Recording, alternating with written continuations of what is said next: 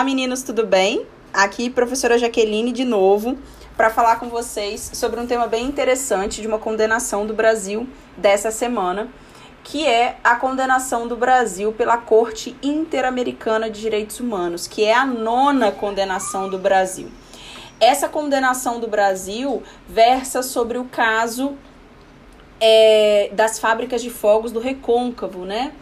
E eu vou contar o caso daqui a pouquinho para vocês entenderem. Mas antes, a gente precisa contextualizar um pouquinho da nossa Convenção Americana sobre Direitos Humanos, que é o Pacto São José da Costa Rica. Vocês é, vão se recordar, porque vocês já ouviram esse, esse documento, e ele fala justamente que nós precisamos ter um, um, nós temos um sistema interamericano formado e esse sistema interamericano ele vem a consolidar essa convenção que foi ratificada pelo Brasil em 92, promulgada também por decreto. E nosso status aí, já que nós vamos falar de incorpora, já que se fala de incorporação dos tratados internacionais, aquela discussãozinha básica, né? Se seria norma constitucional ou se seria a decisão do STF, que é norma supralegal.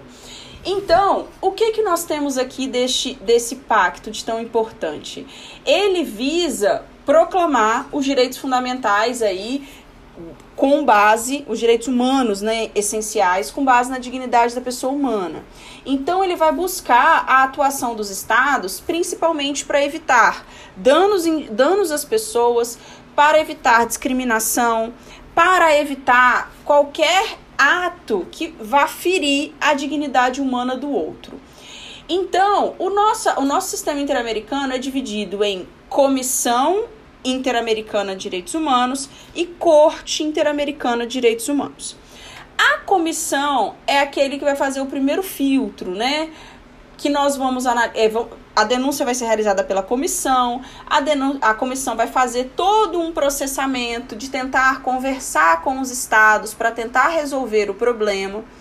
Em não havendo negociação, em não havendo conversa, em não havendo possibilidade de solução através da comissão, os países que são signatários da corte têm que ter, têm que ter uma autorização, né, uma, uma assinatura própria, uma ratificação própria aos países que são signatários da corte receberão, poderão ali o processo caminhar para a Corte Interamericana de Direitos Humanos. E esse é o caso do Brasil. O Brasil, ele é signatário tanto da comissão, tanto da convenção e comissão, como ele é signatário da Corte Interamericana de Direitos Humanos. Ou seja, nós assinamos esses dois documentos e nós nos comprometemos a cumprir esses dois documentos.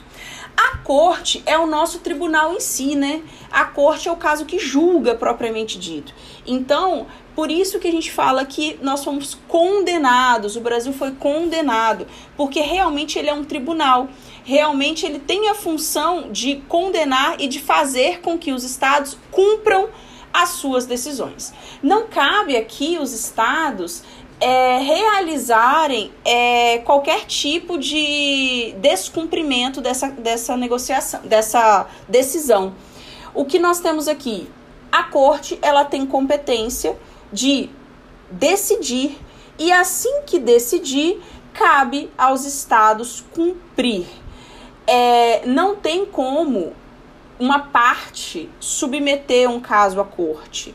Só quem submete o caso à corte são os estados partes ou a comissão. Portanto, nós, pessoas, só podemos submeter casos à comissão. E quando a gente submete à comissão, nós passamos por um todo um filtro da comissão para depois ir para a corte. Certo? Então, este caso, ele passou pela comissão e depois foi enviado para a corte. Porque na comissão não se conseguiu resolver os problemas ali existentes. Mas nós vamos fazer algumas observações. Primeira observação é a do tempo. A competência da corte é, quanto ao tempo e quanto ao espaço. A competência da corte ela é importante quando a gente fala, por quê? Porque nós precisamos ter analisado que esse caso esteja decidido pelo Brasil ou que já tenha passado pelas esferas internas brasileiras. Segunda etapa, nós precisamos que isso é, seja dado tempo, né? O tempo do Brasil, em tempo razoável, decidir. Por que, que eu estou fazendo essas observações? Justamente para entrar no nosso próximo tópico, que é justamente o caso em si.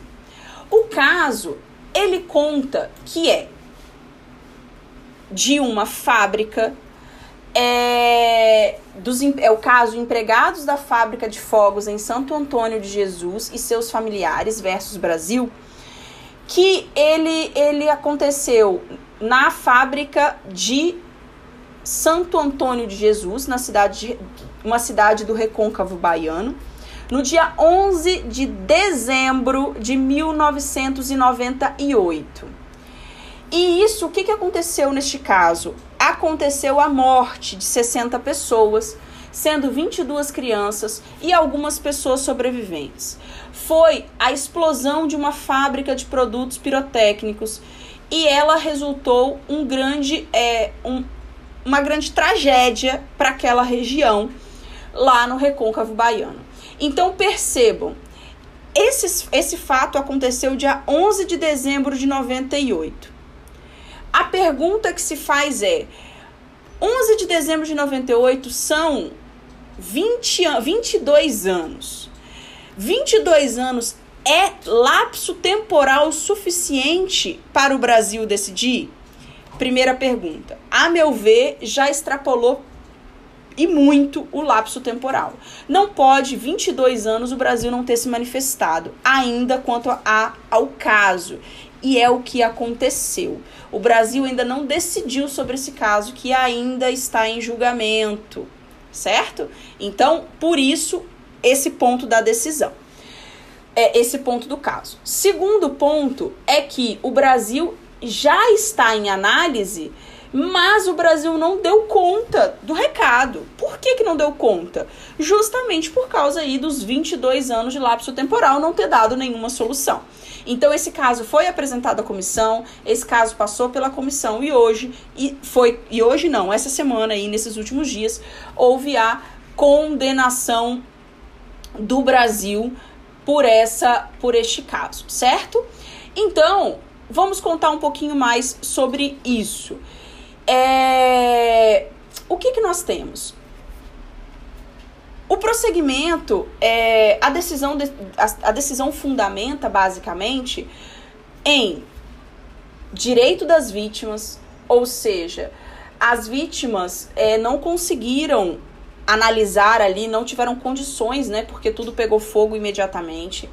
Proteção à criança e adolescente porque nós tivemos ali algumas crianças e adolescentes mortos nesse, nesse incêndio. Assim como nós temos que falar também de condições de trabalho. Por quê? Porque ali nós estávamos com pessoas trabalhando e aconteceu esse incêndio. Além disso, nós temos um assunto importantíssimo que também faz parte desse tema, que é a proibição do trabalho infantil.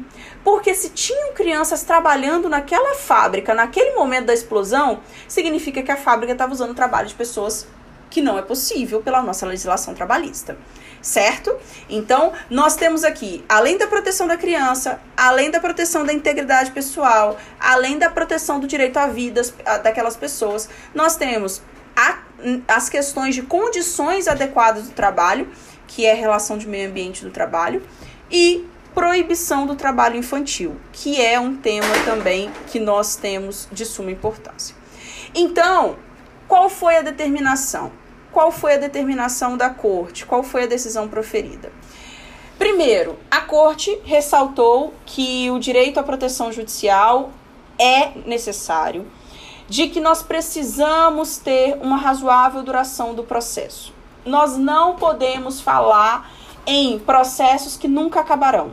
Nós precisamos dar eficácia à medida processual para a proteção judicial de uma obrigação de garantir o direito àquelas vítimas. E por que, que nós temos que garantir isso?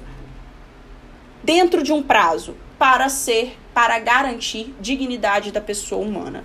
Então, é, um dos pontos analisados foi 22 anos é um lapso temporal muito grande. Nós precisamos precisamos que essa é, esse processo tenha fim para dar resposta às famílias das vítimas, para dar respostas a, essa, a esses sobreviventes.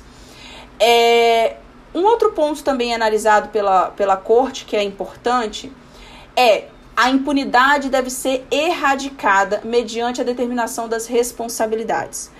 E aí colocou responsabilidade do Estado e responsabilidades individuais. Por quê? Porque quando a gente aceita, aplica as condenações internas, nós aplicamos as responsabilidades de cada um, nós estamos afirmando que cada um tem a sua responsabilidade, cada um deve cumprir com o que fez de, de errado, de ilegal ou de desproporcional para é, ser ser injustos aí a dignidade da pessoa humana dessas pessoas. Então, o que que nós temos? A impunidade não é algo é, a ser valorizado, pelo contrário, a impunidade é algo a ser a, a, a ser combatido, né? Então, como que a gente vai combater isso?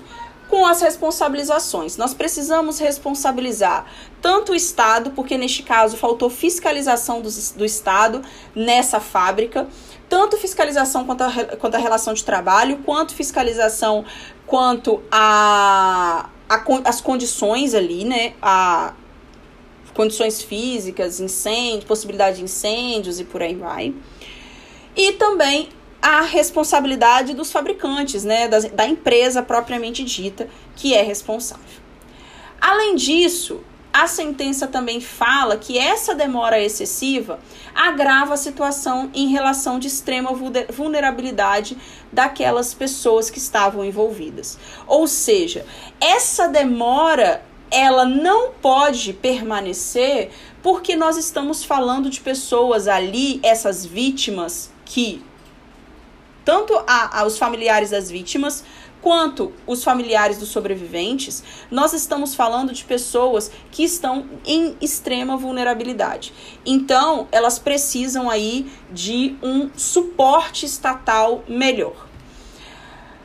Outro ponto importante da decisão é quando ela fala, por exemplo, da falta de diligência do Brasil em identificar os atrasos injustificados para tomar essa decisão é o que a gente fala aí que as decisões da, do, do processo em trâmite brasileiro ela tem um trâmite legal, o trâmite do Código de Processo Civil, o trâmite do Código de Processo Penal e, e por aí vai. Esse trâmite tem que ser cumprido. Quando ele não é cumprido ou não tem justificativas plausíveis para o seu não cumprimento, nós podemos entrar numa situação como essa, de 22 anos sem condenação, de 22 anos sem finalizar o processo. Tá bom? Então, é, a corte entendeu que o Brasil não deu uma justificativa aceitável para essa demora de solução do processo, que o Brasil não deu, é, que o Brasil não deu essa condição, e por que não deu essa condição? Porque demorou 22 anos sem uma decisão definitiva, e isso é falta de razoabilidade de, de lapso temporal, Portanto, o Estado brasileiro deve determinar que nós temos que solucionar este caso. Esse caso precisa de uma solução rápida.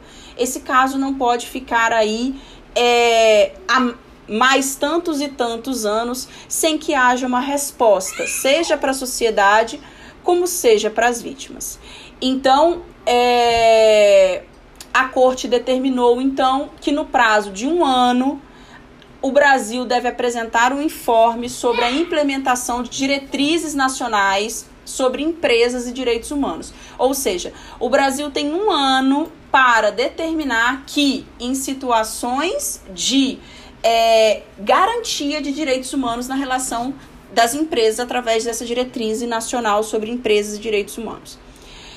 Especialmente no que tange a promoção e apoio a medidas de inclusão, não discriminação, mediante a criação de programas de incentivo para a contratação de grupos vulneráveis, e implementação por parte das empresas de atividades educativas de direitos humanos, com a difusão de legislação nacional e os parâmetros internacionais dessas normas que são relevantes para a prática das pessoas em risco e, e os riscos dos direitos humanos que influenciam.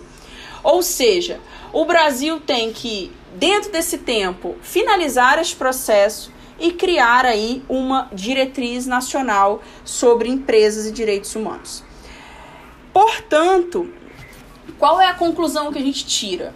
Primeiro, nós sabemos que o nosso judiciário ele é um judiciário em regra e com em partes, principalmente quando fala de ferimento a direitos humanos, ele é um judiciário que tem uma demora injustificada. Nós sabemos disso e nós sabemos também que isso é altamente combatido, altamente contrário aos diretrizes aí à necessidade razoável duração do processo, um direito humano e um direito fundamental. Então, é, o que, que nós precisamos fazer? Nós precisamos que o Estado brasileiro cumpra essas determinações do nosso próprio direito interno. Nós não estamos falando nem do direito internacional, primeiro do nosso direito interno. O nosso direito interno diz aí, através dos códigos de processo, quais são os ritos processuais. Então, essa demora de 22 anos não é uma demora que tem justificativa. Ela é totalmente injustificada.